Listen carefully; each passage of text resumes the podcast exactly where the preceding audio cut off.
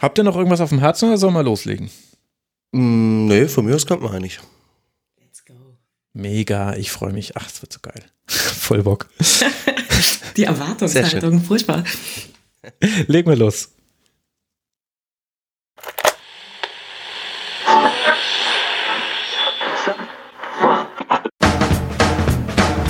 Der Rasenfunk. Kurzpass. Tja, es ist so viel passiert im deutschen Frauenfußball, da wird es allerhöchste Zeit für einen Kurzpass. Und zu diesem habe ich wieder zwei Gäste hier eingeladen, die ich euch gleich vorstellen werde, nach dem Ende des Intros. Ach, ist es nicht schön. Immer was Neues rein improvisiert über unseren Jingle hinweg. Ich begrüße euch sehr herzlich zu Rasenfunk Kurzpass Nummer 189. Mein Name ist Max Jakob Ost. Ich bin der Edgenetzer auf Twitter, aber mein Name ist völlig egal.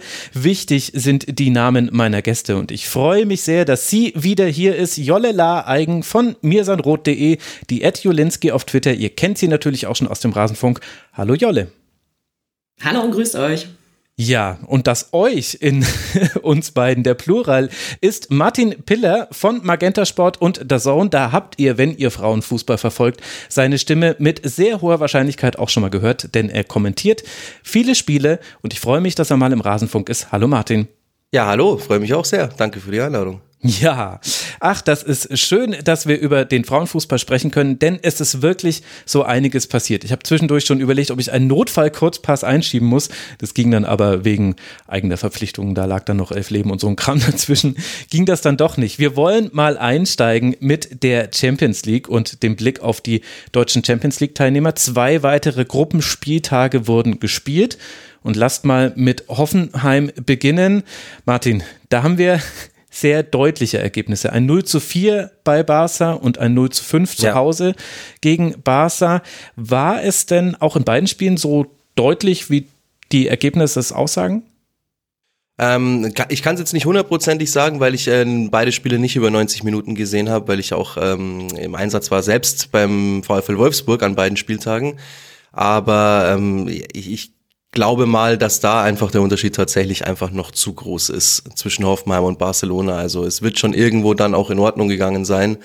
Ähm, Hoffenheim hat wirklich äh, in den Duellen gegen Köhe gezeigt, dass sie Champions League auch spielen können, dass sie da auch gegen Mannschaften mithalten können. In der Bundesliga zeigen sie Woche für Woche, dass sie jetzt mit den Großen auch mithalten können. Aber mhm. da für Barcelona, glaube ich, reicht es einfach noch nicht. Sind sie noch nicht weit genug, denke ich. Um da gleich mal reinzugehen, das, das ist natürlich genau richtig, äh, weil ganz viele Mannschaften können mit Barcelona nicht mithalten und deswegen auch eine ganz ausgezeichnete Bundesligamannschaft ja. äh, wie Hoffenheim kann das dann eben auch nicht. Ich finde, ähm, das ist ein super klares Ergebnis, aber ich, ich glaube, Barcelona ist wirklich die Creme de la Creme äh, aktuell im Frauenfußball. Und ähm, dass das tatsächlich äh, überdeutlich war, äh, die, also Barcelona spielt wirklich wunder, wunderschönen Fußball. Oh ja. Und Hoffenheim hat wirklich gut dagegen gehalten. Das klingt komisch, weil die natürlich mal zweimal eine fette Klatsche sich eingehandelt haben. Aber die konnten selber auch ein bisschen was zeigen. Aber wenn du die ganze Zeit so unterlegen bist, dann gelingen dir ja auch die Sachen, die du normalerweise gut kannst, nicht so gut. Und trotzdem fand ich, dass die eine Organisation auf dem Platz hatten. Und dann ist es eigentlich einfach individuell und kollektiv reichen sie an das Level nicht ran. Und ich finde trotzdem, dass die sich äh, auch mit Blick auf Wolfsburg und Bayern viel besser aus der Affäre irgendwie ziehen konnten, ja. Ähm, ja. obwohl die Ergebnisse so deutlich waren. Also ich fand das wirklich toll von ähm, Hoffenheim, obwohl das komisch klingt und obwohl die natürlich auch viel Quatsch dann gemacht haben. Ne? Also ich erinnere mich dann an so Vorstöße, äh, so, oh, jetzt bin ich einmal, habe ich die Gelegenheit auf dem Konter und dann läuft man da 50 Meter und zieht dann irgendwie mhm. von sonst wo ab ja. und, und schuss, schuss, ja, ja. Ähm, ja. So, ja, das ist die Chance, jetzt muss ich aber auch einen hinterlegen und dann geht das natürlich sonst wo äh, ins Nirgendwo. Sowas sieht dann irgendwie doof aus, aber eigentlich fand ich Hoffenheim wirklich gut. Also allein um äh, die Statistiken zu zitieren aus dem Hinspiel 31 zu 0 Schüsse für Barca, aber auch da hatte Hoffenheim 1 eine kleinere Gelegenheiten. Im Rückspiel dann äh, zu Hause waren es 5 zu 33 Schüsse. Ich fand aber gerade im Rückspiel, auch wenn ich ich konnte es nur mit einem Auge verfolgen, weil, sie, weil ich nebenher noch was anderes arbeiten musste, aber da fand ich eben auch Hoffenheim eigentlich gar nicht so schlecht. Die individuelle Qualität und aber auch das System. Also bei Barca kommen zwei Dinge zusammen, die finde ich im Frauenfußball sonst oft noch auseinandergehen. Oft werden Spiele nur über individuelle Qualität gewonnen. Aber bei Barca steckt ja auch noch eine Spielphilosophie dahinter, die finde ich noch schöner umgesetzt wird als bei den Männern. Das ist einfach so toll, auf welchen Wegen man flach in den Strafraum reinspielen kann. Da könnten sich alle meine Scheibe von abschneiden. Also wenn jemand schönen Fußball sehen will, Barca in der Champions League, ja, ja, also das ist wirklich ist eine Augenweide, muss man echt Aber da ist ja Hoffenheim tatsächlich dann auch gar nicht mehr so weit weg. Also natürlich ist es ein anderes Level, aber die kommen ja durchaus auch über, über ihre ähm, Abläufe, die sie sich da über die letzten mhm. Jahre erarbeitet haben. Die haben den Kader zusammengehalten. Das sind eine eingespielte Truppe mittlerweile mit einem guten Trainer. Da hat man irgendwie das Gefühl, da ist richtig was gewachsen. Und ähm, wenn man Bundesligaspiele schaut von Hoffenheim, wo sie dann eben auch in diese Lage kommen, diese Sachen mal auszuspielen, jetzt im Gegensatz zu, wenn sie gegen Barcelona spielen, ähm, da sieht man schon auch, dass da auch richtig was dahinter steckt, finde ich. Also da ist auch sehr viel individuelle Klasse natürlich bei, bei Hoffenheim auch dabei. Aber das läuft schon auch wirklich viel über das, was sie sich da die letzten Jahre einfach er, erarbeitet haben. Und ja, also ich finde auch Hoffenheim äh, in den letzten Jahren fast die Mannschaft, der es am meisten Spaß macht zuzuschauen in der deutschen Bundesliga. Ja, da sollten Ist jetzt mal eine steile These, ne? Ja, gar nicht so steil, finde ich. Ich weiß nicht, wie Jolle das sieht. Nee, gehe ich mit. Das war super ironisch gemeint. Mhm. Ne? Also Hoffenheim ist einfach eine sehr gute Mannschaft. Ja. Ja, finde ich auch, absolut. Ich glaube, da müssen wir dann im Bundesliga-Teil mal noch drüber sprechen, was das bedeutet, dass dann eine gute Bundesligamannschaft aber dann trotzdem so deutlich in der mhm. Champions League unterliegt, weil man hat ja auch 0 zu 4 gegen Arsenal verloren. Auch dieses Spiel war deutlicher, als es der Spielverlauf eigentlich hergegeben hätte aber man hat eben auch 0 zu 4 verloren. Also wir können jetzt auch nicht bei jedem 0 zu 4 sagen, hey, eigentlich war es ein 2 zu 4 und das war viel, viel besser. Das bringt uns ja dann auf Dauer auch nicht mehr weiter. An den Ergebnissen kommt man dann doch nicht vorbei. Die Champions League-Saison ist im Grunde vorbei für Hoffenheim. Und das muss man. Aber sie ist ja, äh, Entschuldigung, ja. wenn ich da noch reingehen kann, ähm, die haben sich ja auch über die Quali äh, als dritte deutsche Mannschaft da ähm, dafür für diesen Wettbewerb qualifiziert. Das ist das erste Mal, dass sie europäisch spielen.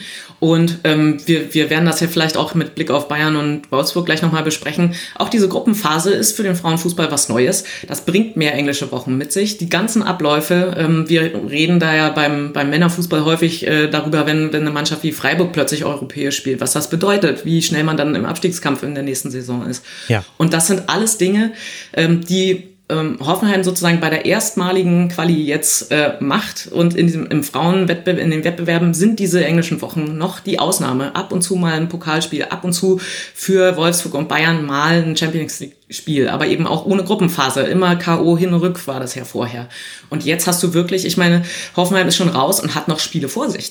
Ähm, das heißt, die können auch was probieren oder, oder dran, dran wachsen und für, für die nächsten Jahre was rausziehen. Das gilt auch für Wolfsburg und ähm, Bayern. Die haben da diese Abläufe auch noch nicht drin. Und ähm, genau, also klar, die sind mhm. unterlegen, auch Arsenal war besser.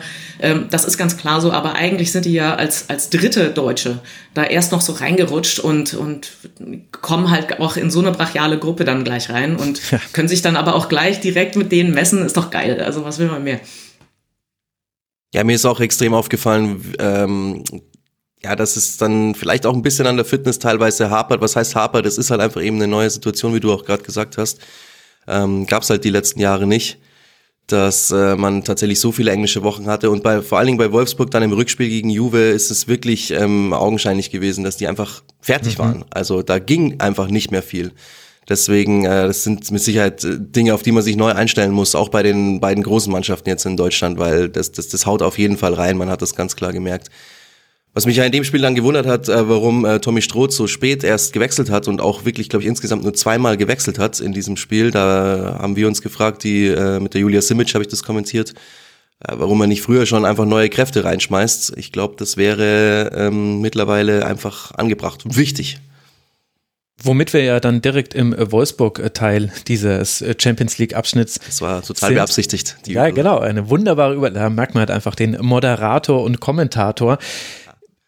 Ist die Antwort darauf nicht wahrscheinlich der Blick auf die Verletztenliste beim VfL? Ich habe das Gefühl, dass so breit kann ja kaum ein Kader sein, dass man das alles auffangen kann und dann hat man das Gefühl, gerade das wichtige Rückspiel, also das Hinspiel war ein 2 zu 2 bei Juve mit einem seltsam Gegentor in der 95. Minute, also seltsam im Entstehen, meine ich jetzt. Das war dem Spielverlauf her, war es jetzt nicht ganz überraschend, aber dass da so ein Ball so flach durch den Strafraum von Wolfsburg nochmal gespielt werden kann zum Ausgleich, fand ich seltsam.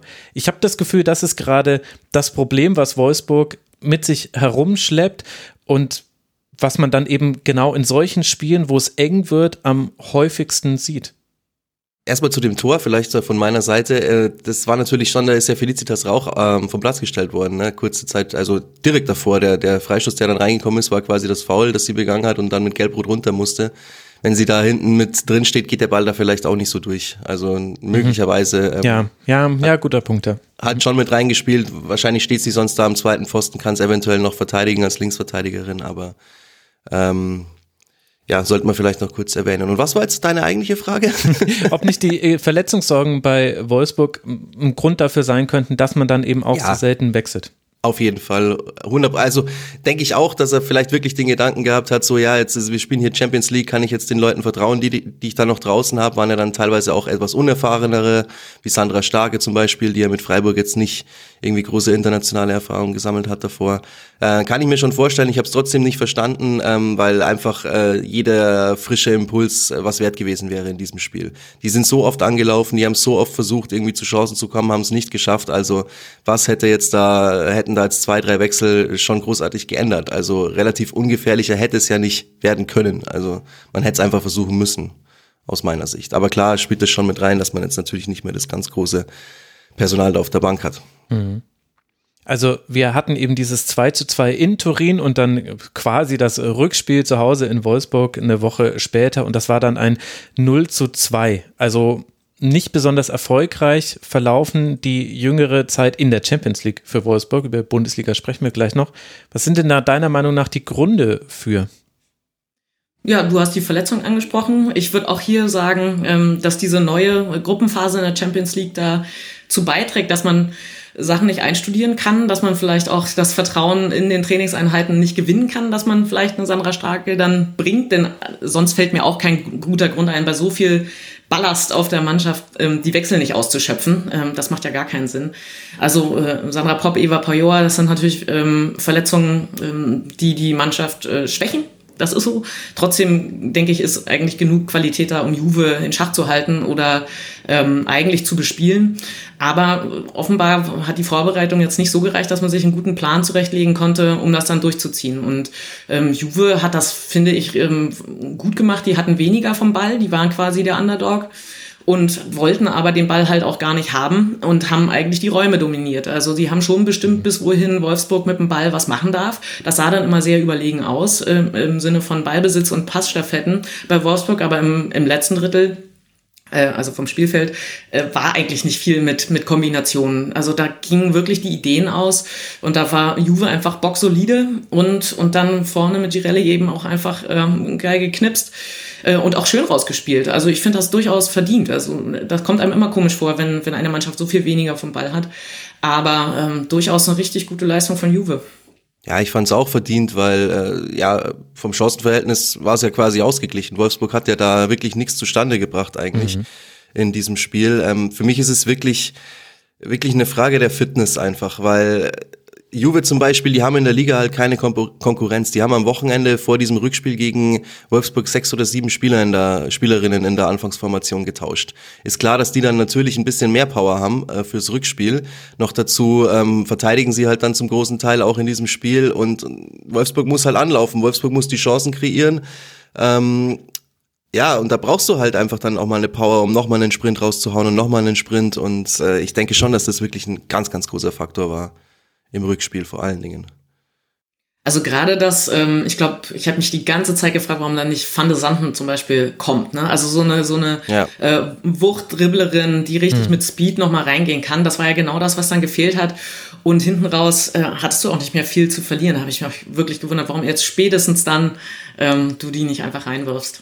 Ja, wir haben es auch nicht verstanden, tatsächlich. Also wir saßen auch da und haben so gewartet und gesagt, jetzt muss doch mal ein Wechsel kommen, jetzt muss doch die mal kommen, die mal kommen. Van de Sand natürlich auch, wäre ein Vorschlag gewesen von uns, aber ähm, ja, kann es, wie gesagt, auch nicht ganz nachvollziehen, dass er das nicht getan hat, aber irgendwas wird er sich schon dabei gedacht haben, der Tommy Stroth. Also, mhm. ja, bin leider nicht drin in seinem Kopf. Wäre auch mal ganz interessant wahrscheinlich, aber äh, ja, wir haben es nicht wirklich verstanden tatsächlich. Ich würde ganz gerne noch mal kurz über den Fitnessaspekt äh, diskutieren, weil wir auch in den äh, Kurzpässen zum deutschen Frauenfußball da immer wieder dran drauf zurückkommen. Und ich finde, das kann man schon, also das ist offensichtlich und sichtbar. Also man kann es jetzt nicht negieren, dass die deutschen Vertreter in der Champions League Fitnessprobleme haben. Wenn wir jetzt aber Wolfsburg und Bayern angucken, wo wir ja von den professionellsten Bedingungen noch sprechen. Und man muss jetzt nicht immer den Quervergleich zum Männerfußball machen, aber wir haben hier auch Profispielerinnen. Warum ist es denn dann trotzdem deiner Meinung nach so, Martin? Müsste es nicht eigentlich dann ein Problem sein, was sich jetzt dann irgendwann mal löst? Denn es ist ja möglich, auch in englischen Wochen sich dafür fit zu bekommen. Ja, eben. Ich denke auch, dass das einfach eine neue Anforderung ist, eine neue Herausforderung, an die man sich erstmal gewöhnen muss. Vielleicht haben sie das einfach nicht richtig eingeschätzt, was diese, dieser dann doch jetzt viel vollgepacktere Spielplan mhm. da anrichten kann. Möglicherweise ist das einfach unterschätzt worden und da ist jetzt halt noch ein bisschen Nachholbedarf. Ansonsten haben wir es ja auch angesprochen. Ich finde jetzt nicht, dass Bayern ähm, großartige Fitnessdefizite hatte in ihren, in seinen Duellen mit äh, Lyon. Ähm, deswegen da auch nochmal zurück bei, bei Wolfsburg in Richtung, da fehlen einfach drei wahnsinnig wichtige Spielerinnen, gerade aktuell. Das spielt natürlich mit rein. Aber ansonsten denke ich auch, dass sich da einfach ähm, ja, so ein bisschen eine Anpassung noch stattfinden muss. Ich weiß nicht, wie seht ihr es? Also ich glaube, dass diese erste Saison einfach äh, ne, ne, einen Umbruch darstellt und dass selbst wenn du es weißt, also ich würde gar nicht sagen, dass man das unterschätzt hat und einfach nicht hat kommen sehen, aber manche Sachen, also so, so ähm, ähnliches Thema ist ja Spielfitness. Ähm, wenn jemand körperlich wieder fit ist nach einer Verletzung, ähm, wie schnell ist er sozusagen, wie viele Trainingseinheiten und Spielpraxis hat er dann, damit man wirklich wieder sagen kann, das sind jetzt hier 100 Prozent äh, von mhm. dem, ähm, was äh, die Spielerin oder der, der Spieler äh, auf dem Platz zu leisten imstande ist. Und genauso ist das mit dieser neuen Gruppenphase, mit dem Rhythmus, auch das ganze Trainerteam.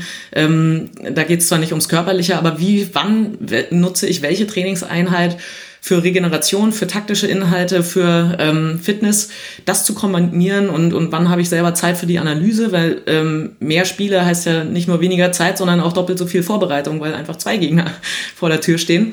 Und äh, das kann man vorher wissen aber man hat ja nicht auf einmal den doppelt so großen Stab. Und ähm, ich hoffe, dass wir einfach äh, in zwei, drei Jahren davon profitieren. Also da bin ich tatsächlich ein bisschen geduldiger vielleicht.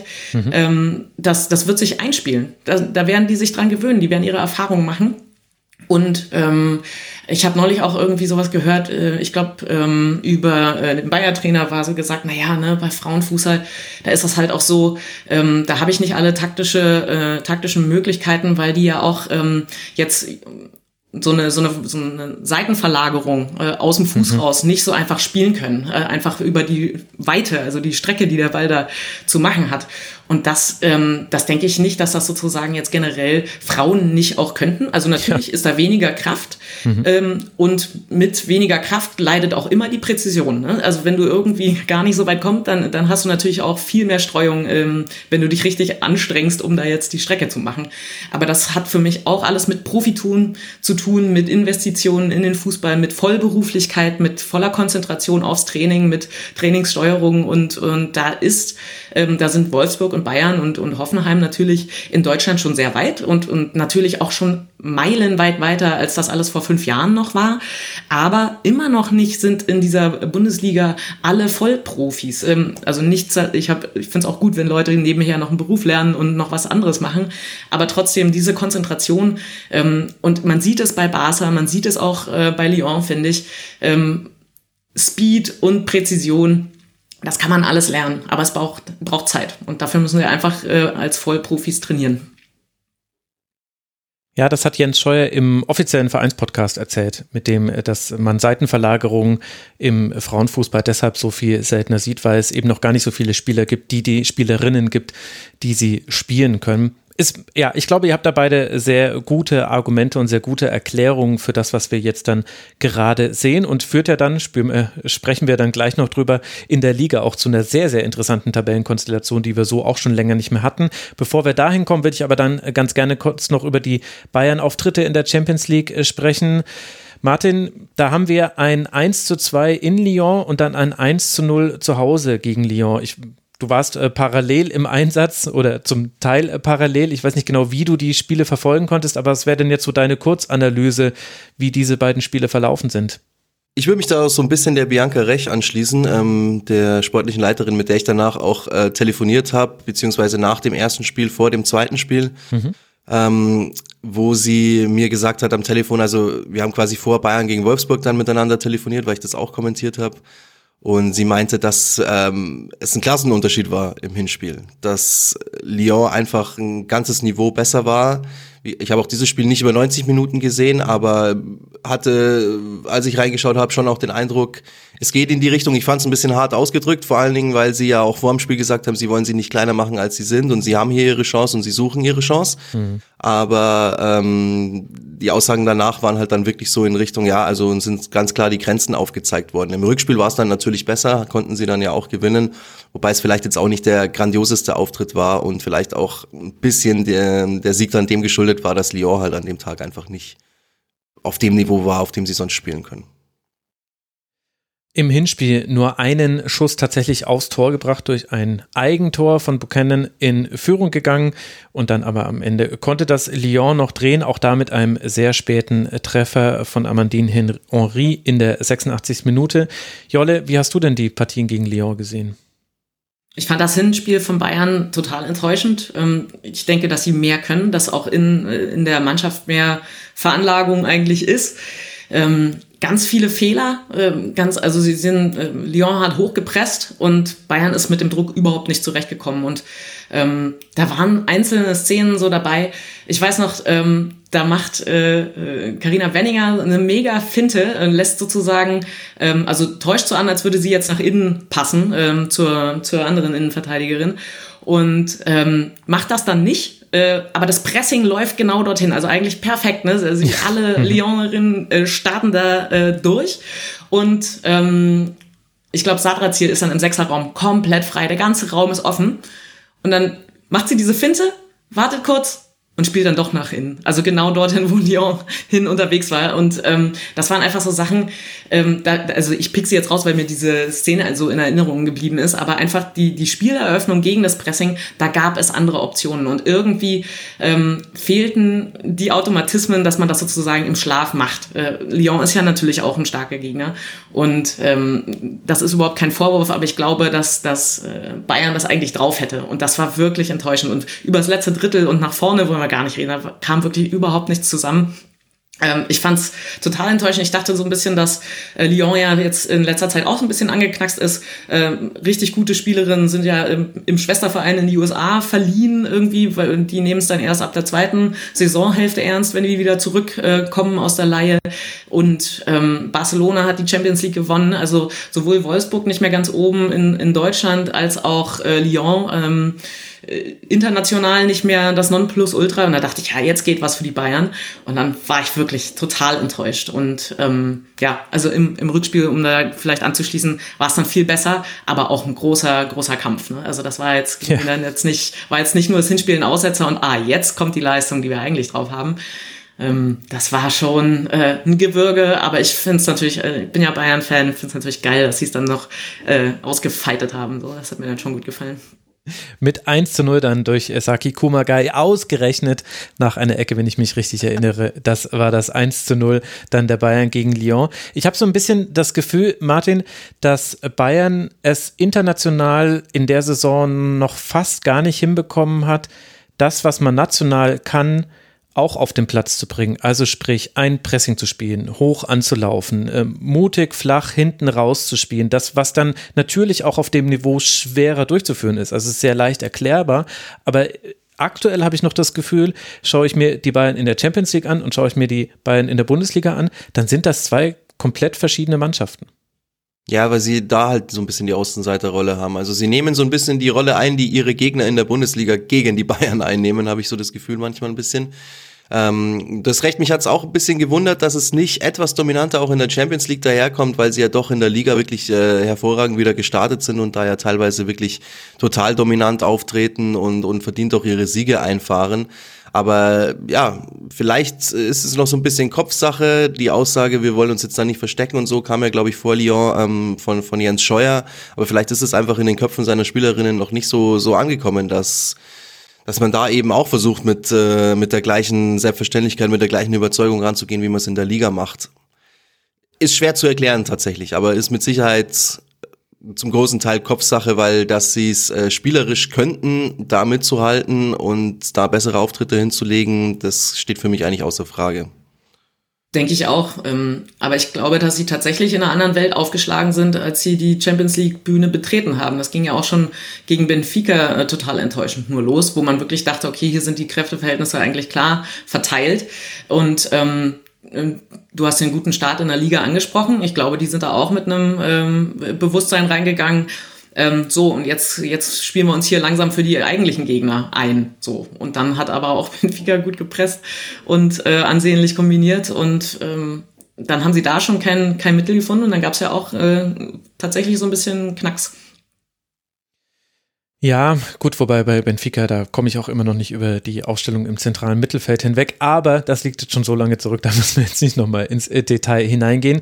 Lasst uns wechseln in die Bundesliga und da liefern uns Wolfsburg und Bayern den perfekten Übergang und danach sprechen wir aber auch noch über andere Vereine, keine Angst, liebe Hörerinnen und Hörer, denn die haben auch gegeneinander gespielt in einer Länderspielpause der Männer, das sage ich deshalb, weil man eventuell dieses Spiel hätte dafür nutzen können, da ein bisschen mehr Aufmerksamkeit äh, drauf zu lenken, es vielleicht sogar im, in der Arena stattfinden zu lassen. Das alles ist nicht passiert. Es fand am Campus statt vor 2000 Zuschauern und Martin, am Ende hat Wolfsburg mit 1 zu 0 gewonnen. Warum? Weil sie alles reingeschmissen haben. Und ich glaube, das hat man dann eben dann im Rückspiel gegen Juve auch gemerkt, dass das äh, mussten sie quasi den Tribut zollen dafür, dass sie, dass sie da dieses Tempo gegangen sind, dass sie da so äh, leidenschaftlich verteidigt haben mit der ganzen Mannschaft. Mussten sie ja auch, Bayern war schon die bessere Mannschaft, Bayern hat mehr Chancen gehabt in dem Spiel, hätte mit Sicherheit mindestens einen Punkt verdient gehabt, aber von der Leidenschaft her, was sie da reingeworfen haben, Wolfsburg, ähm, war es auch absolut okay, dass sie da irgendwie die drei Punkte mitnehmen dann am Ende. Ähm, ich denke, dass, dass das der Hauptgrund war. Ansonsten muss man ja schon sagen, ähm, vielleicht dann auch wieder ohne ihre äh, Eva Pajoa, ohne Alexandra Popp, die dann halt vielleicht durchaus auch mal den einen oder anderen Tempo-Gegenstoß initiieren hätten können wo man dann am Ende vielleicht gesagt hätte, gut, da waren jetzt doch noch ein paar Chancen da, deswegen ist der Sieg noch verdienter am Ende. Ähm, das ist halt alles weggefallen und ja, deswegen ging es für mich halt hauptsächlich über diese mannschaftliche Geschlossenheit. Aber wie gesagt, dann eben auch mit dem äh, Effekt, dass sie am Donnerstag drauf in, in der Champions League halt einfach platt waren, hatte ich das Gefühl. Hm. Also das Problem mit der Champions League hatten ja tatsächlich beide, dass sie äh, zwischen den wichtigen Gruppenspielen in der Champions League sich gegenseitig in der Liga begrüßen durften. Und ähm, für mich war Bayern klar besser. Äh, Dahlmann ist auch äh, gut drauf und, und hat leider auch ein paar äh, Chancen dann nicht gemacht. Ähm, was passiert, äh, war so ein bisschen unglücklich und ich glaube, äh, man kann ähm, das Fazit äh, über dieses Spiel nicht, nicht besprechen, wenn man nicht auch Almut Schuld sagt, ähm, die einfach wirklich äh, überragend auch rausgepatscht hat, noch äh, fiese ähm, ja, so, ja, also ein paar Mal durfte sie gut fliegen, das sah dann sehr schön aus, aber auch wirklich äh, so Freistoß, der spät zu sehen ist, den sie dann noch wegkratzt mhm. und so. Also, ähm, also in dem Spiel war sie super, ja. Da war sie wirklich auf allerhöchstem Niveau, so wie man sie eigentlich kennt. Es war auch witzig im Hinspiel in Turin, habe ich noch gesagt, ja, Almut Schuld, ja, eine der deutschen Torhüterinnen, die kaum mal einen Bock drin hat, kaum mal einen Fehler macht. Und dann fällt dieses 0 zu 1 und ich denke mir so, ja, okay. Ich dachte, ich hätte ein bisschen Ahnung zumindest, aber Jetzt mal im Ernst, äh, es kommt halt einfach sehr selten vor bei ihr. Und wie du sagst, äh, gegen Bayern, das war eine super Leistung von Almut Schuld, so wie wir sie kennen eigentlich. Und gleichzeitig ist mir da aber auch aufgefallen, also ich habe es mir am Campus angeschaut, das Spiel. Ja, Almut Schuld hat super gehalten, waren aber auch fast nur Abschlüsse von außerhalb des Strafraums von Seiten der Bayern. Ich habe das Gefühl, Jolle, dass die Bayern es gegen so gut organisierte Gegner, und da gehört ja Wolfsburg auf jeden Fall mit dazu, es zu selten schafft, in den Strafraum reinzukommen. Und ich kann es mir gar nicht so genau erklären, denn manchmal sind die Laufwege schon da und der Pass kommt nicht.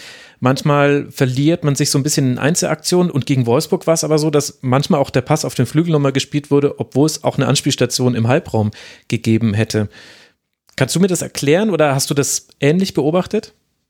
Ich kann es dir nicht erklären, warum das so ist, außer dass ich wieder alles auf die äh, Gruppenphase in der Champions League spiele. Ähm, diese verdammte Champions League. Diese scheiß Champions League. Nee, ähm, tatsächlich fehlen mir auch die Abläufe. Ähm, äh, individuell ist alles da und ähm, die haben ja auch äh, sozusagen über, die Truppe ist ja nun auch schon länger zusammen und haben dann natürlich auch äh, Abläufe, die funktionieren. Aber es ist noch nicht äh, genug, es ist noch nicht ausgefeilt genug. Also, ähm, dass man, ähm, also Doppelpässe ja, aber dass man eine dritte Spielerin ins, ins Drei Dreieck mit einbezieht und das dann klar ist, okay, und dann gehe ich tief. Ähm, das ist noch zu sehr dann eben aus der individuellen Idee und da vergeht gegen die richtig guten Teams eben zu viel Zeit. Da ist die Lücke wieder zu, das Passfenster wieder zu, ähm, dann, dann ist der Fuß wieder dazwischen und da wühlen sie sich, im Strafraum wühlen sie sich eher so ein bisschen durch und gegen die meisten reicht das ja auch. Und das klingt jetzt so vorwurfsvoll, als könnte, das, könnte man das überhaupt nicht angucken und als wäre das super grottiger Fußball. Das ist natürlich nicht so. Ähm, das ist gut. Aber auf dem Niveau, jetzt wo andere Mannschaften langsam nachziehen und sie international auch äh, gefordert sind, da merkt man, okay, jetzt muss der nächste Schritt kommen. Das ist noch nicht komplett. Martin, wie würdest du dann jetzt so, wenn wir jetzt da mal so einen Strich drunter machen, die Phase von Wolfsburg, äh, Champions League und Bundesliga, die Phase von Bayern. Wolfsburg hat Bayern jetzt überholt in der Liga, liegt auf Tabellenplatz 1, hat einen Punkt Vorsprung. Wie würdest du jetzt dann die Wochen für beide zusammenfassen? Ja, äh, geht besser, ne? Also hätten sie beide irgendwie ähm, erfolgreicher gestalten können, aber nochmal, also auch in der Bundesliga ist einfach ähm, das Feld da vorne viel enger geworden, da sind die Spiele knapper, da muss Bayern dann auch mal ähm, zwei Niederlagen irgendwie schon nach dem achten Spieltag hinnehmen. Also ähm, das spielt absolut alles mit rein, dass da eben auch alles enger ist, sie müssen da irgendwie mehr Aufwand betreiben, um in der Liga auch oben zu bleiben. Und ähm, ja, wirkt sich dann eben auch auf die Champions League aus, wenn du vor dem Rückspiel gegen zwei Bombenmannschaften äh, in der Champions League dann das Spiel direkt gegeneinander hast, ist natürlich auch einfach so eine Sache, mei, da kann keiner was dafür, das ist halt so äh, vom Spielplan ausgelegt worden, aber gibt sicherlich auch ähm, ja vorteilhaftere Konstellationen, sage ich jetzt mal, was das angeht. Von dem her ähm, wäre es sicher besser gegangen, aber ich denke, es ist für beide auch äh, in Ordnung. Also für Wolfsburg jetzt wahrscheinlich nicht hundertprozentig, weil es mit der Champions League ja wahrscheinlich dann war für diese Saison, was natürlich extrem schade ist. Mhm. Ähm, aber ich denke, die Bayern können zum Beispiel ganz gut leben mit den letzten Wochen. Ja, und für die Liga ist das ja gar nicht so schlecht. Ähm, wenn jetzt die zwei, Eben. die da immer vorangehen, äh, international gefordert sind und dann sich auch gegenseitig treffen in der, in der Pause, sage ich jetzt mal dazwischen. Ähm, das ist für, wenn man aus also die Liga-Brille aufsetzt, durchaus eigentlich ganz gut getimt dann lasst mal genau diese Ligabrille aufbehalten. Wir gehen mal die Tabelle durch. Da ist Eintracht Frankfurt punktgleich mit den Bayern, also ebenfalls nur einen Punkt hinter dem VfL Wolfsburg. Und genau diese beiden Mannschaften haben sich auch duelliert, äh, Martin. Wolfsburg gegen Frankfurt. Die Eintracht hat auswärts schon 2 zu 0 geführt nach 20 Minuten, aber dann konnte Wolfsburg reagieren, erst ausgleichen und in der 94. Minute dann fiel dann tatsächlich noch das 3 zu 2. Das ist allerdings auch die einzige Niederlage geblieben für für Frankfurt aus den letzten fünf Spielen. Danach konnte man beide Partien gewinnen, zum Teil ja auch sehr überzeugend. Und Frankfurt sieht aus wie eine Mannschaft, die da oben nicht mehr weggehen wird, um es mal so ganz banal auszudrücken.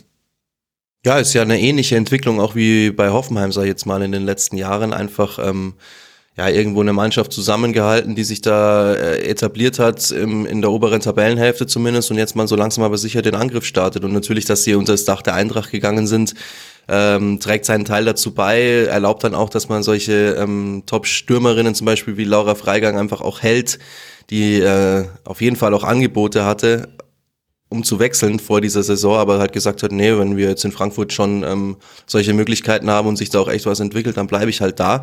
Und ähm, ja, das spielt alles rein, einfach, dass das bei Frankfurt jetzt so läuft, wie es läuft. Entwicklung der letzten Jahre, genauso wie in Hoffenheim und dementsprechend da oben jetzt dieses Vierer, vielleicht Fünfer Feld. Leverkusen würde ich jetzt so ein bisschen rausrechnen. Ich denke, dass die nicht bis zum Ende da oben mitspielen werden. Ähm, ja, ist für die Liga super. Also für uns ist es klasse, dass es nicht so ist wie in den letzten Jahren, weil es war ja dann teilweise, es war nicht langweilig, weil du hast den Zweikampf gehabt, aber natürlich ist es geiler, wenn man irgendwie vielleicht dann Mitte der Rückrunde immer noch nicht sagen kann, äh, wer von fünf Mannschaften am Ende Meister wird. Mhm. Schauen wir mal, ob es so kommen wird. Und wer auch in die neue Champions League kommt. So sehr sie einem auch äh, Probleme bereiten kann, haben wir thematisiert. Aber, das ja, aber würden sie alle gerne. Ja, genau, eben. Das, das, das meine ich eben. Also das war äh, nicht ganz ernst gemeint. Jolle, wie gefällt dir die Eintracht? Super gut. Also die haben Druck, ähm, die äh, kommen schnell über die Außen. Martinez ähm, ist da zu nennen in der Mitte, Praschnika mhm. macht ihre Tore auch toll außer Drehung ähm, nach, nach schnellen Vorlagen. Äh, die Flanken finden auch die, die Zielspielerin. Ähm, die haben einen Plan, äh, die im Gegensatz zu, also bei, bei Bayern und Wolfsburg habe ich ja bemängelt, dass im letzten Drittel nicht so viel los ist. Ähm, da rollt der Zug los und die kommen auch an, die spielen ihre Angriffe auch zu Ende. Also nicht jeder Ball ist drin, aber viele, ähm, da sind echt schon drei Spielerinnen mit, mit sieben, acht, neun Torbeteiligungen. Ähm, das lässt sich gut ansehen, das macht Spaß ähm, und die haben da was aufgebaut. Also ja, sie sind jetzt bei der Eintracht mit drin. Da dachte man ja so die letzte äh, Corona-Saison, dass das so ein bisschen vertan ist, weil man gar nicht gleich mit großen Publikumszahlen irgendwie starten kann. Ähm, ja, Frankfurt war ja früher immer eine Größe. Dann haben sie diesen Status so ein bisschen verloren und dann nochmal neu gestartet und jetzt aber auch schon über einige Zeit äh, die Leute beisammen gehalten. Da hat sich was entwickelt, würde ich auch sagen, äh, ganz ähnlich ähm, wie in Hoffenheim, nur dass sie noch die, die Tradition haben und jetzt eben auch den großen Namen ähm, und da entwickelt sich was richtig Gutes. Mhm. Ja, und das sind ja auch noch sehr junge Spielerinnen, vor allem ja. da in der Offensive reden wir wirklich über sehr junge Spielerinnen. Ähm, die einfach wirklich sich in den letzten Jahren top entwickelt haben. Und äh, Martinez, wenn ich an letzte Saison denke, da war das auch noch nicht normal, dass sie einen Flügellauf nach dem anderen gemacht hat. Aber man hat ja in dieser Saison das Gefühl, wenn die an den Ball kommt, ähm, da geht einfach die Post ab. Die, die, die geht los, die denkt nicht viel nach und sie weiß, dass sie es mittlerweile auch kann und äh, dafür für richtig Gefahr sorgen kann. Also ja, ist einfach auch eine Entwicklung und die geht in die absolut äh, richtige Richtung bei der Eintracht auch immer der Strafraum gut, gut besetzt durch mehrere Leute. Ne? Da muss eben die Flanke nicht ähm, auf die eine, da gibt's im Rückraum noch eine zweite, die lauert. Ähm, da sind ja. die, diese, äh, die Aufteilung, wie die da die Schienen besetzen, das ist einfach geil. Da gibt's immer äh, Ans äh, Anspielpartnerinnen und dann kommen die Bälle eben auch an. Ja, und ich habe das Gefühl, dass die Eintracht einen Stil hat, der sehr gut zum Rest der Liga passt, weil du gegen Mannschaften, gegen die du auf dem Papier deutlich überlegen bist, da holst du auch überlegene Siege, weil du hast eben die individuellen Duelle vor allem auf dem Flügel, die du gewinnst, aber auch sehr viele sehr gute Umschaltsituationen. Also man gewinnt eben auch gegen Jena mit 6 zu 0 völlig, völlig äh, problemlos. Und in den Spielen, wo es enger wird, da hat man aber einen Stil, der ganz schön gut auf die Schwächen der Gegnerinnen ansetzt. Also nicht nur der Sieg gegen Bayern haben wir damals noch besprochen. Direkt danach hat man im DFB-Pokal gegeneinander gespielt, 2 zu 4 verloren. Das wurde zwischenzeitlich nochmal enger. Dann dieses 2 zu 3 gegen Wolfsburg. Das sind alles Spiele, in denen rein der Statistik nach Frankfurt kaum Torabschlüsse hatte. Also ich, ich glaube im Wolfsburg-Spiel, ja, ich habe es mir gerade nochmal angeguckt, fünf Schüsse Frankfurt, äh, 32 Schüsse Wolfsburg. Also auf dem Papier deutliche Unterlegenheit. So gestaltet sich's aber im Spiel nicht, weil Frankfurt eben so gut im Umschalten ist, weil sie auch in Partien wie zum Beispiel im DFB-Pokal gegen Bayern da waren sie meiner Meinung nach 60 Minuten lang nicht so wirklich gut in der Partie. Aber die eine Aktion, wo sie hinter die Kette kommen, die reicht. Und dann machen sie, sind sie auch ziemlich gut im Verwerten dieser Torchancen. Es ist ganz selten so wie äh, Laura Freigang gegen Jena war das, glaube ich, spielt sie einmal noch einen äh, Querpass, der hätte eigentlich äh, gar nicht sein müssen und wird dann noch abgefangen. Nee, gegen Leverkusen war es. Entschuldigung. Aber das ist ganz selten der Fall. Und ich habe das Gefühl, das kommt der Eintracht zugute, dass das, was man gut kann, genau das ist, was sowohl die guten Teams in der Liga, nämlich Wolfsburg und Bayern, als Schwäche haben, nämlich die Absicherung beim Umschaltspiel, als auch was andere nicht verteidigt bekommen, weil Frankfurt es einfach zu gut spielt. Ja, ist mit Sicherheit was dran, auf jeden Fall. Ähm, wie gesagt, ich bin, ich bin sehr gespannt, was, äh, was die Eintracht noch macht dieses Jahr ähm, und ob sie wirklich bis äh, zum Ende oben dabei bleiben. Ich könnte es mir allerdings, ich könnte es mir schon gut vorstellen. Ähm, ja, man muss natürlich schon dazu sagen, gegen Bayern war extrem viel Glück dabei, dass sie da äh, dieses Spiel nochmal drehen konnten. Das ist ihnen dann, dann doch auch ein bisschen so aufgelegt worden fast, ähm, durch einen Torwartfehler auch. Und ähm, hm. ja, aber. Ja, ja, klar, das stimmt schon. Das müssen wir mit einberechnen, aber insgesamt, ähm, ich glaube, wenn wir hier so positiv über Eintracht Frankfurt sprechen, dann kommt das ja nicht von ungefähr und hat schon seinen, seinen Grund.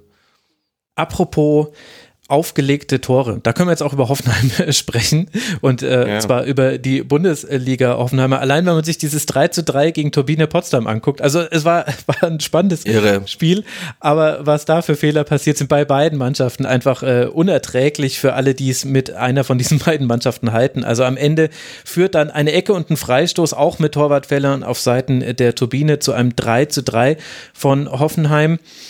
Was macht man dann mit äh, solchen Spielen, Martin? Wo würdest du die Leistungsstärke der Hoffenheimerinnen einsortieren? Also erstmal kamen die ja auch da aus der Champions, aus dieser krassen Champions League Phase. Also die waren auch platt in diesem Spiel gegen Turbine Potsdam. Das war ganz klar zu erkennen. Sie haben äh, genau das Gleiche versucht, was sie immer versuchen. Ähm, sie haben nichts an ihre an ihre Herangehensweise, an ihre Spielweise geändert, aber es hat einfach die Kraft gefehlt, um das so umzusetzen. Dann hast du da Potsdamer zu Hause vor tausend Zuschauern, die sie frenetisch anfeuern. Ähm, das ist die gleiche Situation wie für Wolfsburg in Turin gewesen, so ungefähr. Also nicht ganz vergleichbar, aber ist dann ähnlich, macht es dann auch nicht einfacher. Also ähm, dafür haben sie eigentlich fast noch das Beste rausgeholt, würde ich sagen, am Schluss in, in, in Potsdam. Aber es war ja irre. Eigentlich kann das Spiel auch 1-0 ausgehen oder 0-0, wenn, wenn keiner einen Fehler macht. Also ja. schon absolut recht. Ja. Das war wirklich krass äh, beim hinten rausspielen. Vor allen Dingen in der ersten Hälfte wirklich katastrophale Dinger mit dabei gewesen. Ja, und hinten raus ist es halt wieder dann ein Torwartfehler, was ja dann doch eben, deswegen habe ich auch Almut Schulz so hervorgehoben, weil ich halt finde, dass sie eine ist, die kaum mal einen Bock drin hat. Ähm, ansonsten hast du ja wirklich bei allen Mannschaften, eigentlich bei den Keeperinnen, durchaus mal größere Fehler mit dabei. Selbst Merle Froms, Nationalkeeperin, ähm, läuft raus gegen Wolfsburg und ähm, ja, verschuldet sozusagen noch die Niederlage in, in Anführungsstrichen. Ähm, also ja, da ist auf jeden Fall noch ein bisschen Luft nach oben, war für Potsdam natürlich extrem bitter, weil sie ja eh mit der Ersatzkeeperin eigentlich gespielt haben, Vanessa Fischer, mhm. die zwar ja, Saisonbeginn ähm, erste Keeperin war, aber jetzt eigentlich nur noch Ersatzkeeperin ist. Ähm, ja, das ist blöd gelaufen und wie du sagst, also dieses Spiel war wirklich ein Chancenfestival. Das war heftig. Ja. Ich fand es aber ex extrem geil. also ich habe das gerne angeguckt. ähm, ich wüsste nämlich tatsächlich auch nicht so richtig, äh, Potsdam, Frankfurt, Hoffenheim. Wer ist da eigentlich das bessere Team? Bin mir unsicher. Und ähm, ja, Potsdam, das war ja aber schon auch ansehlich. Also äh, da äh, Köstler und ähm, äh, und Cerci, ne? Heißt sie. Cerci, ja, Selina Cerci. Genau, wie die zwei ähm, da so ihren eigenen ähm, Assist- und Torschütze-Battle irgendwie ausliefern und sich aber auch gegenseitig die ganze Zeit auflegen. Total gut und ich, ich mag das halt total. Beide können äh, super, ähm, äh, Jule Brandt ist auch so, so eine ähnliche äh, vom, vom Spielertypus so. Ähm, die können ja so geradlinig, flink und, äh, und entschlossen in den Strafraum ziehen und dribbeln. Aber äh, also ich finde die auch relativ groß jeweils und dann aber trotzdem noch mal kurz einen Richtungswechsel, kurze äh, Finte, kurz anziehen, noch jemanden aussteigen lassen. Wirklich technisch fein und dann doch ins lange Eck schlänzen oder eben doch einfach nur ganz äh, ganz trocken einschieben oder so. Also da ist echt, da sind richtig gute äh, Technikerinnen dabei. Und ähm, ja, äh, dann denkt man, okay, Turbine wird sich das überhaupt nicht nehmen lassen, die gehen hier vor. Und dann ist es natürlich auch eine äh, krasse Moral von Hoffenheim. Also nach irgendwie sind zur Pause 2-0 hinten. Ähm, dann schnell den, den Anschlusstreffer, oder? Ähm, ja, 46. Steiner, glaube ich. Genau, ja, also eigentlich 46. gut. Da ist das Ding wieder offen. Und da denkt man, okay, nun macht Potsdam trotzdem und, ähm, und Hoffenheim robbt sich dann doch nochmal ran. Und das nach dieser Energieleistung ähm, aus der, also von der Champions League sozusagen von unter der Woche. Ähm, das fand ich schon, schon echt ein, ein, gutes Spiel. Aber klar, total fehleranfällig, vieles ist da zu vermeiden gewesen. Aber ähm, da ging es auf jeden Fall gut ab. Ja, ich habe es auch total gefeiert, wie Potsdam die Tore ausgespielt hat. Mhm. Ähm, vor allen Dingen die beiden, die du erwähnt hast. Das ist, ist schon schön anzuschauen. Aber es wäre eben in, in dem Spiel nicht dazu gekommen, wenn nicht diese krassen Fehler dabei gewesen wären einfach. Aber es macht Spaß, denen zuzuschauen. Ich würde trotzdem sagen, dass Hoffenheim und Frankfurt einen kleinen Schritt weiter sind als, als Potsdam. Auch einfach deswegen, weil Potsdam wieder irgendwie Abgänge hatte, da sie da wieder irgendwie ähm, junge Spielerinnen hochziehen mussten. Die brauchen jetzt vielleicht auch wieder ein Jährchen oder so, bis die dann äh, voll integriert sind. Also ich würde ich würd Hoffenheim und Frankfurt ein Stückchen weiter oben noch einordnen. Ich glaube, dass es im Endeffekt zu einem Vierkampf wird. Aber ich lasse mich auch gerne vom äh, Gegenteil überzeugen und bin froh, wenn, wenn Potsdam auch bis zum Schluss da oben irgendwie mitmischen könnte. Aber ich kann es mir nicht so richtig vorstellen irgendwie. Ja, Potsdam ist halt immer noch sehr abhängig, meiner Meinung nach, davon, dass man eben vorne diese individuelle Qualität im Sturm hat. Also die spielen sich gar nicht so viele Chancen heraus in allen Spielen, gestalten die dann aber doch recht deutlich. Also als Beispiel, man gewinnt 3 zu 1 gegen den ersten FC Köln, liest sich sehr, sehr deutlich. Expected Goals laut Y-Scout 0,89 zu 0,52 ist eine Qualität, aus 0,89 Expected Goals drei Tore zu machen. Und so kann man das eigentlich weiter, nicht bei allen Spielen, aber bei vielen Spielen ist es so, äh, die Turbine ist sehr gut darin im Verwerten der Torchancen. Manchmal kommen da dann auch Fehler noch mit dazu. Das war jetzt bei diesem Hoffenheim-Spiel so. Aber deswegen glaube ich auch, dass es ein bisschen weniger stabil ist. Also sowohl bei Hoffenheim als auch bei Frankfurt hat man auch individuelle Qualität im Sturm müssen wir ja nicht drüber reden, haben wir schon oft genug hier erwähnt, auch schon im Rasenfunk. Aber man hat eben auch eine klare Systematik, wie man diese Offensive immer wieder ins Rollen bekommt, einfach gesprochen. Und bei der Turbine kann ich mich jetzt wirklich schon an einige Spiele erinnern in dieser Saison, wo irgendwie gar nicht so viel gerollt ist und wo eben viel Stückwerk war und mal die eine Szene gut ausgespielt. Und da ist halt die Frage, ob sich das über die ganze Saison tragen kann dann habe ich vielleicht hinreichend wenig gesehen, um, um sie noch so zu feiern. ja, ich ja, wollte Ansatz nicht wegnehmen. Der Ansatz vom, äh, von dir, der, ja, den, den würde ich so unterschreiben. Ist in Potsdam eh immer schon eine Mannschaft gewesen, die mehr übers, übers Kämpferische kommt eigentlich, ähm, über die Einstellung, über ja, halt dann in den Heimspielen auch zusammen mit dem Publikum so eine Atmosphäre erzeugen und, und dadurch die Spiele irgendwie auf ihre Seite zu ziehen und ist keine Mannschaft, die ein Feuerwerk abbrennt, offensiv über 90 Minuten und dann am Ende einen äh, deutlichen Sieg einfährt oder einen hochverdienten Sieg. Also da geht schon viel auch über den Kampf. Aber immer noch vorne mit dran. Also die ersten fünf Plätze nochmal in der Reihenfolge, liebe Hörerinnen und Hörer. Wolfsburg, Bayern, Frankfurt, Hoffenheim, Potsdam. Und die Punkte, die dazwischen liegen, sind drei Stück. 22, jeweils dann 21 für Bayern und Frankfurt, 20 für Hoffenheim, 19 für die Turbine. Das heißt, es ist wunderbar eng und das äh, kann wirklich noch ganz, ganz interessant werden in dieser Saison. Sehr schön, mal eine solche Bundesliga-Saison verfolgen zu dürfen bei den Frauen. Dann wartet dahinter, jetzt gehen wir die Vereine noch durch, wollen jetzt aber nicht bei jedem jetzt noch so in die Tiefe gehen. Das kriegen wir jetzt auch alle gar nicht hin. Aber Martin, nachdem du vorhin bei Leverkusen schon gesagt hast, na, die fallen für dich da so ein bisschen raus. Punktetechnisch gibt dir die Tabelle recht, denn die haben jetzt einen Vier-Punkte-Abstand zur Turbine. Das heißt, da ist so ein bisschen der Cut in dieser Tabelle. Wo liegen denn für dich die Gründe, dass du zu dieser Prognose kommst, dass Leverkusen noch nicht so weit ist, da oben mitzumischen? Ja, ist eigentlich relativ einfach. Sie haben die ähm, schwierigen Gegner eigentlich noch vor der Brust alle. Sie haben halt wirklich ein relativ, mhm. also leichtes Programm ist natürlich auch übertrieben, ist irgendwie alles, alles nicht einfach zu gewinnen, aber sie haben halt schon die eher leichteren Gegner alle schon weg und haben halt jetzt noch ähm, bis zur Winterpause äh, Bayern und Wolfsburg. Das sind die letzten beiden Gegner. Der letzte war Frankfurt, davor war es Hoffenheim. Da haben sie bei, aus beiden Spielen nichts mitgenommen. Deswegen ähm, ja, liegt es für mich ganz einfach daran, dass die Gegner jetzt schwer, schwerer werden. Ich meine, sie haben dann gegen Hoffenheim 7-1 verloren, das wäre nicht nötig gewesen. Da hätten sie auch durchaus auf 2-3 noch rankommen können. Dann wäre es mit Sicherheit nicht mit sieben Toren für Hoffenheim geendet, äh, wenn sie diese Chance aufs 2-3 machen. Aber im Endeffekt ist es eine klare Kiste gewesen. Mhm. Und äh, ja, ich denke, dass nach der Hinrunde der, der Abstand auf jeden Fall noch größer ist, jetzt nach den beiden Spielen gegen Bayern und Wolfsburg. Sie sind einfach, sie sind nicht so gut aufgestellt, meiner Meinung nach, wie, wie die anderen fünf da oben. Alleine vom Spielerpotenzial her. Natürlich sind da auch gute Spielerinnen mit dabei, aber ähm, ja, für mich ist da einfach ein klarer Unterschied zu den anderen die da oben dabei sind. Sehe ich auch so. Ähm, war es nicht Köln, die, überraschend ähm, ja, mit 4-3. Das war ein geiles Spiel. Ge geschlagen. Äh, ja, aber das war auch eben wirklich, wirklich nur von Köln, sorry, wirklich nur von Köln ein geiles Spiel. Also Leverkusen war da ab der 60., 70. irgendwann dabei. Äh, davor war nichts von denen einfach. Deswegen, das ist genau das, was ich meine, auch so ein bisschen. Ja, ich denke auch so ein bisschen dünn. Ähm, insgesamt, natürlich haben sie vorne mit Zeller und, und Nikolic schon äh, zwei, die echt äh, nicht viel brauchen, um Tore zu machen. Also fast klinisch auch abschließen können. Aber Total, dahinter, ja. dahinter ist nicht viel, ne? um, um den Ball nach vorne zu tragen. Das ist echt dünn. Ja, genau so sehe ich es auch. Also Nikolic und Zeller brauchen wir nicht drüber reden. Das sind natürlich Top-Spielerinnen, äh, Top, Top-Offensive vor allen Dingen. Vor allen Dingen Dora Zeller fand ich und äh, die auch vor allen Dingen in dem Spiel gegen Köln. Äh, ohne die hätten sie wahrscheinlich 4-5-0 verloren, weil äh, ging gar nichts außer, außer das, was sie gemacht hat. Aber dahinter wird's halt eben einfach dünn und das ist halt bei den anderen Mannschaften, die da oben mitmischen, nicht so. Mhm. Ich meinte das geile Spiel auch aus komplett neutraler Sicht, aber und da bin ich vielleicht auch ein bisschen befangen, aber wenn ich einfach. Bist ja nicht vorbelastet, oder? Was Leverkusen und Köln angeht, oder?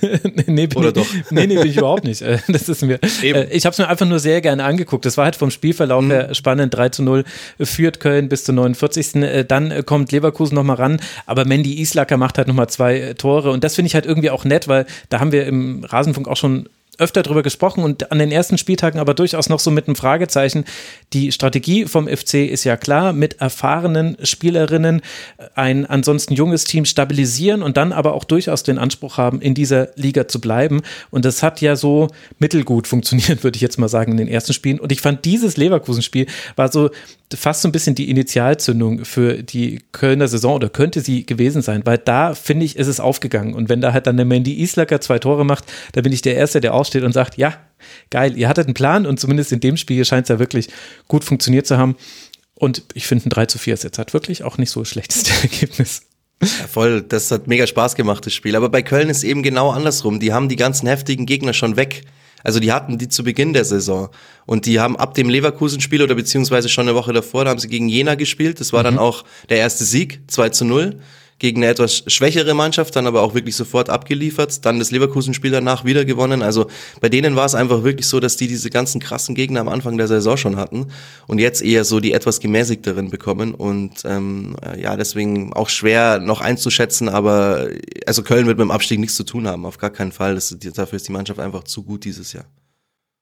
Aber das liefert ja echt eine ganz gute Erklärung. Ich habe mich nämlich sehr gewundert über Köln. Also ich hätte gedacht, jetzt gerade im Vergleich Leverkusen-Köln, gut, da haben sie es auch geschafft, aber dass, dass sie eigentlich sozusagen äh, ebenbürtig bis besser dastehen müssten, gerade weil sie mit der Erfahrung reingegangen sind.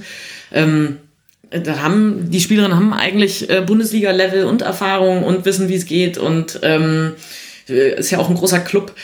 Und da dachte ich irgendwie, das ist ja total überraschend, dass die so, also da hätte ich mir einfach mehr erwartet. Also das scheint ja noch nicht so ganz aufzugehen, hier der Plan. Aber wenn du sagst, ja, okay, äh, die heftigen Brocken haben sie jetzt hinter sich und vielleicht fangen die jetzt langsam an zu punkten, ähm, dann bin ich gespannt. Ich dachte echt, oh, irgendwie scheint ja. die ja das, was da theoretisch möglich ist, überhaupt nicht auf den Platz zu bringen habe zu wenig gesehen, um mir zu sagen, ja, daran liegt's oder das sind falsche. Und wenn ich dann was gucke, also auch Rinast äh, immer, also räumt hinten auf, äh, taucht vorne auf, ähm, bringt die Hereingaben. Aber insgesamt so spielerisch ist, ist es auch nicht so richtig viel. Ähm, ja, dann dachte ich, na gut, da dachte ich, Köln greift stärker an. Die haben ja sogar eine äh, Zweitliga, waren das nicht die, die auch noch eine Zweitligasaison ähm, spielen mussten, wo sie schon Verpflichtungen hatten, eigentlich mit, mit ähm, Erstligaspielerinnen, die halt gesagt haben, hey, das Projekt Köln, das, ähm, das äh, tun wir uns jetzt nochmal rein und, und greifen da an und dann mussten ja. die echt nochmal ein Jahr in der zweiten irgendwie rumdümpeln.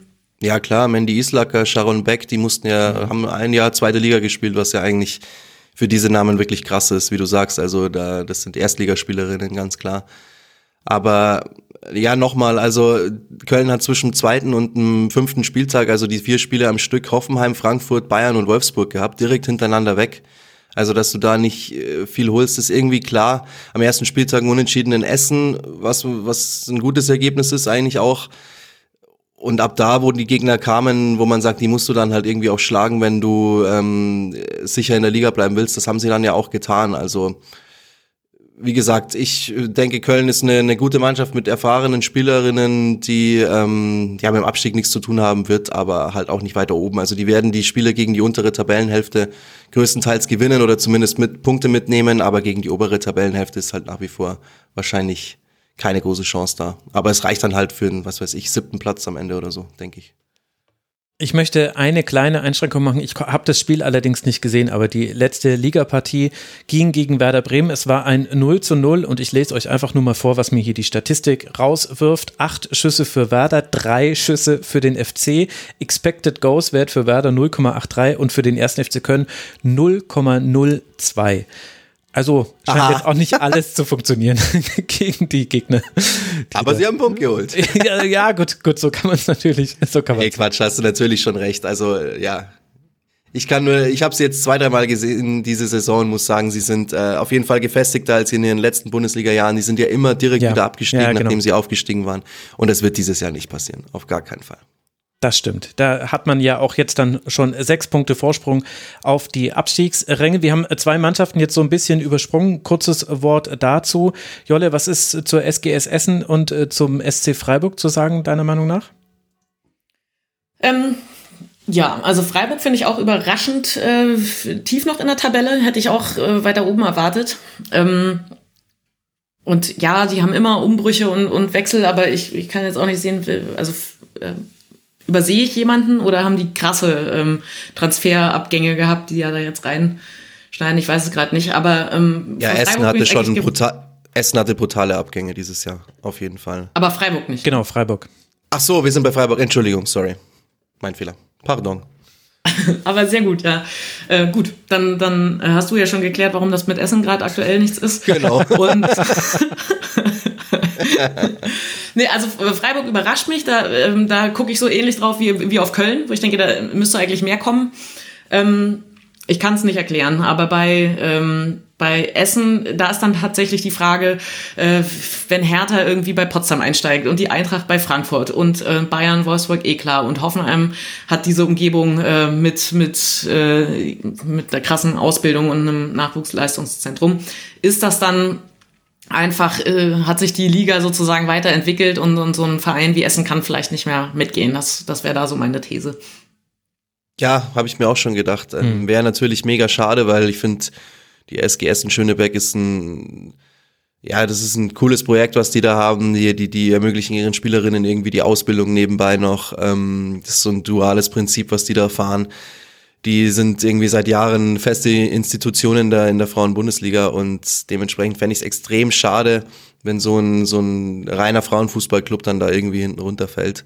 Aber ich könnte es mir schon vorstellen, dass die Tendenz dahin geht. Potsdam kriegt es irgendwie hin, das immer wieder aufzufangen, jedes Jahr aufs Neue richtig gut. Essen hat es bisher auch geschafft, aber ich glaube, die Zeiten dafür könnten langsam vorbei sein, was extrem schade wäre. Ja, vor allem, weil die lokale Konkurrenz natürlich jetzt perspektivisch größer werden wird. Noch nicht jetzt, also der BVB hat eine Frauenfußballabteilung gegründet und so weiter. Die fangen jetzt erstmal unten an und haben erstmal ein paar Jahre zu spielen, erfolgreich zu spielen, bis sie quasi zu einer direkten Konkurrenz werden für Spielerinnen, die dann die Entscheidung treffen, wohin möchte ich wechseln, noch im Jugendbereich. Und ich glaube, das wird bei Essen spürbar mehr werden und gleichzeitig ist man halt irgendwie so die Talentschmiede der Liga und ist das zwar irgendwie gewohnt, aber du kannst es nicht immer auffangen. Und dafür ist ja dann vielleicht auch die Bilanz mit zwei Siegen, zwei Unentschieden, fünf Niederlagen gar nicht so schlecht. Also ich finde, dass Essen sich eigentlich ganz gut aus dieser Situation herausspielt. Und ja, also ich finde, es ist so ein bisschen schade, weil man würde es diesen etablierten Vereinen äh, gönnen. Aber so ist eben der Lauf der Dinge. Und wenn wir eine Professionalis Professionalisierung der Liga wollen, dann ist das eigentlich so ein bisschen eingepreist, ehrlich gesagt. Und ich finde, dafür kommt aber Essen ganz gut durch diese Saison. Da hatte ich am Anfang der, der Spielzeit hatte ich echt größere Sorgen, weil da auch ganz viele Leistungen einfach nicht gestimmt haben. Also ich erinnere mich an dieses 0 zu 1 gegen Werder äh, auswärts. Das war schon wirklich, da, da habe ich mir zum ersten Mal gedacht, hey, bin mal gespannt, wie es jetzt weitergeht. Und im Grunde hat man sich ja dann gegen Bayern knapp verloren, gegen Sand deutlich gewonnen, jetzt dann deutlich äh, gegen Wolfsburg verloren, aber auch auswärts und gegen sehr starkes und diesmal halbwegs ausgeruhtes Wolfsburg. Ja, eigentlich alles in Ordnung für Essen. Ja, und sie haben auch vor dieser Niederlage da in Bremen gegen, haben sie zwar auch gegen Frankfurt und gegen Potsdam jeweils verloren, aber das waren beides sehr unglückliche Niederlagen. Mhm. Das waren beides Spiele, die sie auch hätten gewinnen können wo es dann immer da nur darum ging, wo dann auch Markus Högner nach der Partie gesagt hat, einfach, ähm, er kann seiner Mannschaft gar keinen Vorwurf machen. Er will auch überhaupt gar keinen Vorwurf machen, ähm, weil sie einfach gut gespielt haben und einfach nur Pech hatten. Also tatsächlich, ähm, ich hätte mir die Situation für Essen diese Saison auch um einiges schlimm, schlimmer oder schlechter noch vorgestellt, als es jetzt tatsächlich ist. Also sie, ähnlich wie Potsdam, schaffen sie es auch irgendwie immer, diese Abgänge so aufzufangen, damit, dass sie zumindest nie, nichts mit dem Abstieg zu tun haben. Ja, also die haushalten gut mit den Möglichkeiten, die sie haben. Und äh, deswegen finde ich dieses, äh, man kann ihnen gar keinen Vorwurf machen. Das ist genau richtig. Also mehr Mittel haben sie nicht. Das ist einfach dann Ungleichgewicht im Arm drücken, wenn einmal irgendwie Bud Spencer kommt und äh, auf der anderen Seite ähm, ist einfach, äh, ja, ich alles, was ja, jetzt ja, kommt. jetzt bin ich gespannt. Menderes. Ich sag, nee, ich mach's nicht zu Ende. Aber auf jeden Fall, wenn auf der anderen Seite einfach weniger Power da ist, ähm, dann, äh, ja, dann machen sie es besser aus ihren Möglichkeiten. Und ähm, deswegen halt äh, meine These, dass halt so insgesamt ähm, die, die Liga dann vielleicht aus solchen Strukturen rauswächst. Und für diesen einzelnen Verein ist das immer mega bitter. Und ähm, mit bei Frankfurt war das ja ähnlich, nur dass die eben den anderen Weg eingeschlagen sind, sich eben mit so einem äh, Männer-Bundesliga-Verein zusammenzutun. Und äh, Essen hat das bis jetzt nicht gemacht. Ähm, also Real Madrid hat das ja auch nicht anders gemacht. Die haben ja auch auf sozusagen einen bestehenden Frauenclub zugegriffen. Und das, das ist äh, auch nicht sympathischer, ne? wenn da auf einmal irgendwie so Big Daddy irgendwie durch die Tür kommt und sagt, alles klar, ähm, äh, mein, mein Wappen, mein Logo, äh, meine Regeln irgendwie. Äh, aber trotzdem, wenn man sagt, ich will eigentlich den Standort halten und ich möchte, ähm, dass es hier mit diesem Verein und den Strukturen und der Arbeit, die hier schon geleistet wird, weitergeht, ist das vielleicht notwendig. Ich, ich bin mir nicht sicher, mir tut's auch immer ein bisschen weh. Ähm, Potsdam hat so eine Twitter-Lösung irgendwie ähm, gefunden. Ähm, die sind noch der eigenständige Frauenclub, äh, bei dem sich Hertha halt engagiert, äh, stehen ein bisschen besser da und, und für die, die es versuchen, ganz alleine zu machen, ähm, bei Sand ja auch, ähm, da ist es halt einfach schwierig. Damit sind wir auch bei den äh, letzten drei Mannschaften, über die wir noch sprechen wollen, die ich zusammenfassen würde, obwohl es punktetechnisch einen großen Unterschied zwischen Werder Bremen, Jena und Sand eben gibt. Denn Werder hat acht Punkte, Jena zwei, Sand einen. Sand jetzt auch schon mit einem Trainerwechsel in dieser Saison. Warum will ich die zusammenfassen? Hm. Also ich weiß nicht genau, Martin, soll ich Werder Bremen extrem dafür lobpreisen, dass sie es geschafft haben, mit drei erzielten Toren acht Punkte zu holen. Also sprich, anders ist das ja gar nicht möglich, zweimal 1 zu 0 gewonnen und einmal 1 zu 1 und das dann eben gegen Jena. Also da hat man es geschafft, gegen den direkten Konkurrenten nicht zu verlieren. Es ist minimalistisch, man kann das jetzt positiv sehen, man könnte aber auch da die Augenbraue ein bisschen kritisch heben. Was machst du?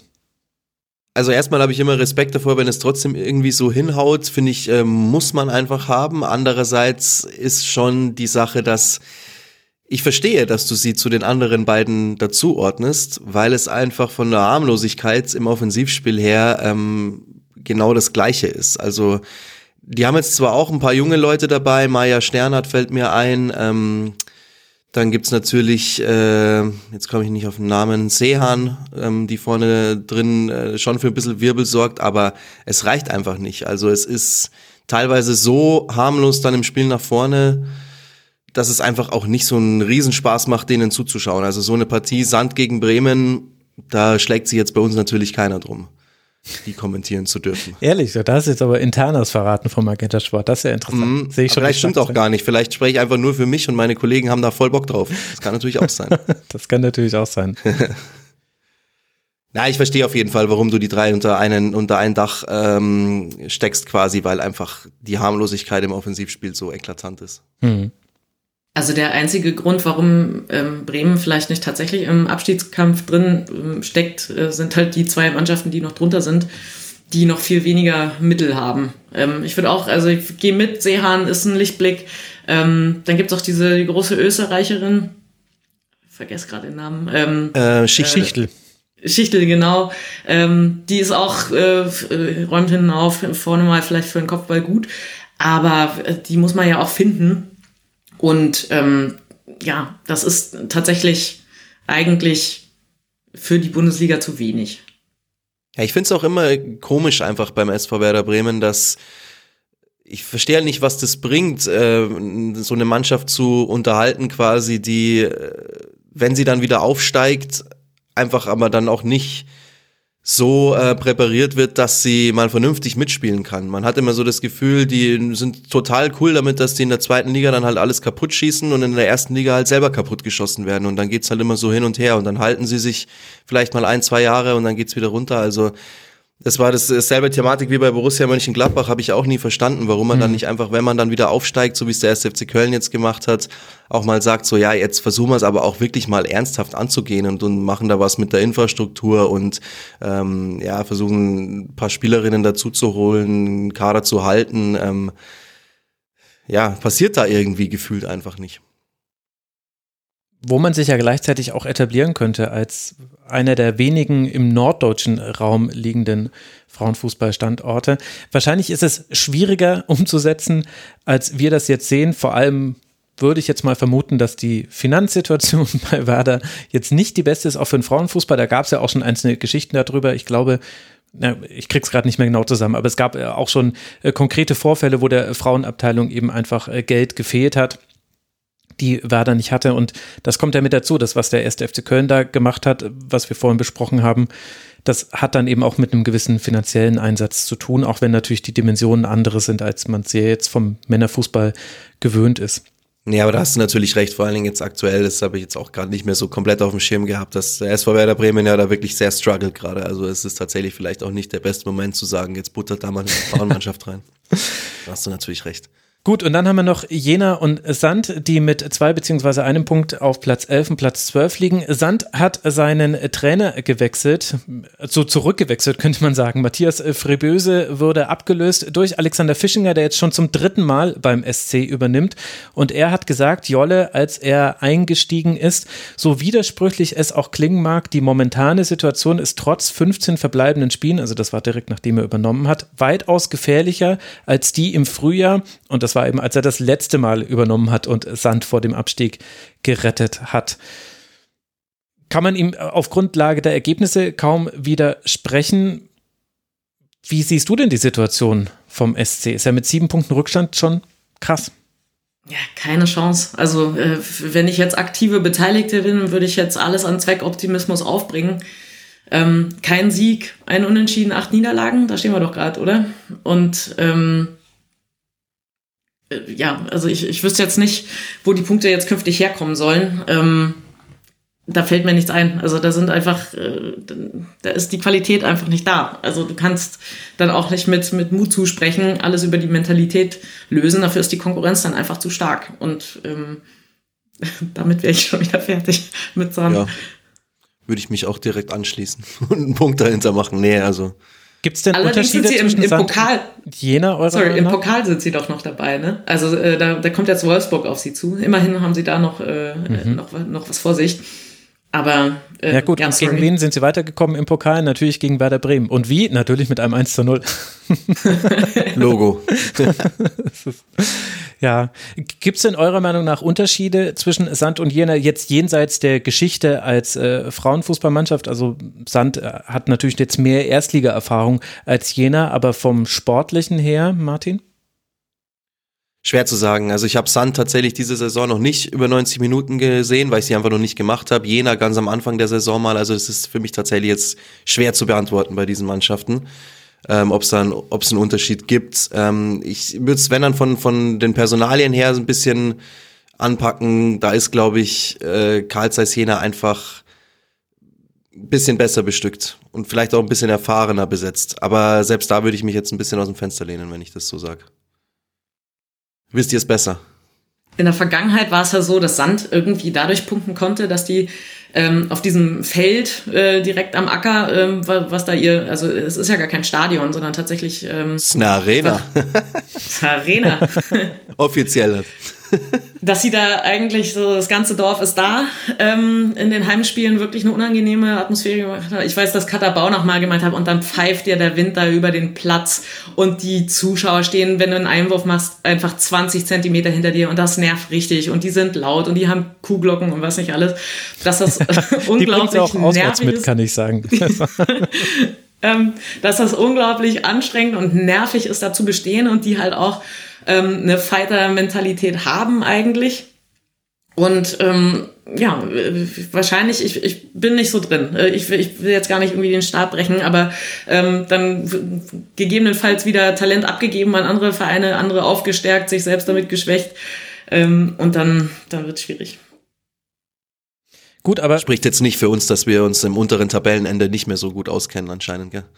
Ja. Wir hätten ja. anders dramatisieren müssen, aber jetzt wird's dann auch bei uns dünn. Also von daher, alles, was ich ab jetzt sage, ähm, einfach Schwamm drüber, einfach sagen, die Alte hat keine Ahnung und dann, ähm, dann stimmt's auch. Beziehungsweise gehe ich sowieso immer aus, dass das über mich auch gesagt wird von dem her. Beziehungsweise einfach sehr äh, gerne melden. Also im äh, Frauenfußball, wenn da jemand sagt, hey, ich bin äh, alles Fahrerin oder alles Fahrer vom SC Sand, ich erkläre euch das mal ganz genau. Sehr, sehr gerne. Die Türen sind offen, wie ihr den Rasenfunk erreicht, erfahrt ihr auf rasenfunk.de. Ich würde mal sagen, alle sozialen Netzwerke stehen euch da eigentlich offen, bis auf TikTok. Dem haben wir uns bisher noch verwehrt. Ja, dann lasst doch an der Stelle auch äh, die Moment. Sendung. nee. Moment. Ich wollte nur noch mal einfließen lassen, dass Lottes Erbe eine sehr schöne Folge ähm, mit einem Gast aus Jena hatten, wo sie erklärt haben, wie sie den Club eigentlich über ein Crowdfunding ähm, vor ein, zwei Jahren mhm. äh, retten mussten. Ähm, also Hörempfehlung, ähm, das war super spannend. Von daher weiß ich gar nicht, ob die jetzt sozusagen eigentlich mehr Mittel haben ähm, als Sand. Auf jeden Fall haben sie es geschafft, äh, da so eine, so eine Community außenrum nochmal zu aktivieren und sie sind da. Also sie sind noch in der ersten Liga, äh, wahrscheinlich nicht mehr lange, aber es gibt sie als Club noch. Und das ist für die wahrscheinlich, also da ging es wirklich um die Existenz. Ja. Äh, gut möglich, dass das bald wieder so ist. Aber ähm, das, das finde ich eine erwähnenswerte Geschichte. Martin nimmt mir die Überleitung weg, du nimmst mir meine Podcast-Empfehlung weg. Gut, dann sage ich jetzt halt einfach Tschüss und verabschiede mich. Ich bin hiermit obsolet. Nein, ist ja alles super. Ist ja schön, dass wir dieselben äh, Podcasts hören. Also, ich äh, danke euch beiden sehr herzlich für eure Zeit und Expertise. Jollela Eigen habt ihr gerade schon gehört von mir, sanrot.de, at Jolinski auf Twitter. Danke dir, Jolle, dass du mal wieder mit dabei warst. Sehr gerne und ähm, tatsächlich meldet euch bei Max, ne? Dass, dass ich hier, ich mache ja beruflich was ganz anderes irgendwie, also besser als ich kann das jede ah, Person, die einfach Jolle. die vielen Spiele guckt, äh, meldet euch bei Max, ne? Der braucht hier Futter. genau, genau. Ich brauche ich brauch Expertinnen und Experten immer. Und äh, deswegen bin ich sehr froh, dass Martin Piller endlich mal hier war. Also endlich aus meiner Sicht. Ich habe dich endlich mal angefragt, war schon länger auf dem Zettel. ja, ich wollte gerade sagen. Lag nicht an dir. Von Magenta oh, Sport so und Sound. Äh, danke dir, Martin. Dass du mit dabei warst. Sehr gerne, ja, hat mir, hat mir sehr großen Spaß gemacht. Danke für die Einladung, jederzeit wieder. Das freut mich zu hören. Der Rasenfunk ist Werbesponsoren und Paywall frei, liebe Hörerinnen und Hörer. Wir finanzieren uns allein über eure freiwillige Unterstützung. Auf rasenfunk.de slash supportersclub erfahrt ihr, wie ihr das tun könnt und ihr erfahrt damit, ihr unterstützt damit nicht nur den Rasenfunk, sondern auch alle Gäste, die ein kleines Honorar bekommen. Ich verhaspe mich schon so sehr, dass ich sage, jetzt ist Schluss mit dieser Sendung. Kommt gut durch die Woche, bleibt gesund. Bis bald hier im Rasenfunk. Macht's gut. Ciao. Macht's gut. Tschüss. Servus. Ciao.